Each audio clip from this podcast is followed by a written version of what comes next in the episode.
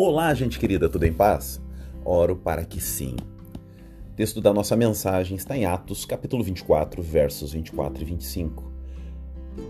Vários dias depois, Félix veio com Drúzila, sua mulher, que era judia, e mandou chamar Paulo e ouviu falar sobre a fé em Cristo Jesus.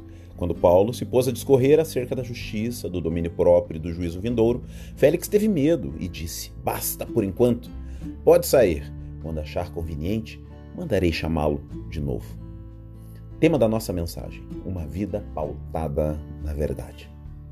No meio de tanta confusão, acusações, ódio por parte dos religiosos, Paulo parece que mantinha-se, como escreveu o grupo Elo, calmo, sereno e tranquilo. Paulo sabia onde estava, estava onde Deus desejava que ele estivesse, testemunhando a seu respeito. Portanto, ele estava no lugar onde todos devemos estar, no centro da vontade de Deus.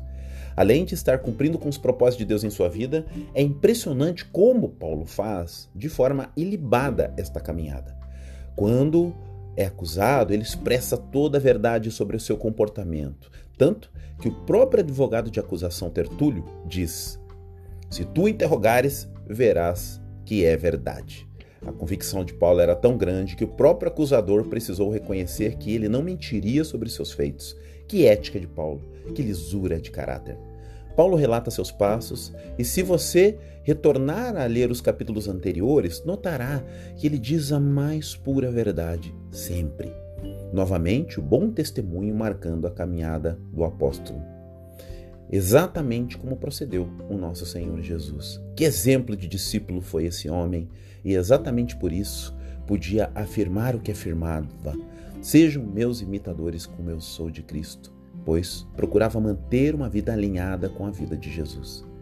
Como temos caminhado a nossa vida cristã em atalhos para nos preservar ou mantendo de forma cristalina a nossa vida sob os domínios do Espírito Santo?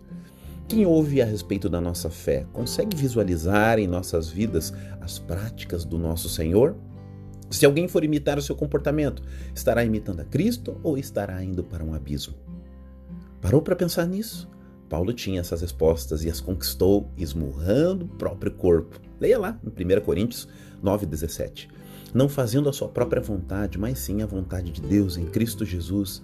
Confirma isso lá em 2 Coríntios 12, verso 9. Portanto, vamos lembrar que nem toda caminhada cristã é natural para nós. É mamão com açúcar, não. Em algumas áreas teremos que morrer para nós mesmos.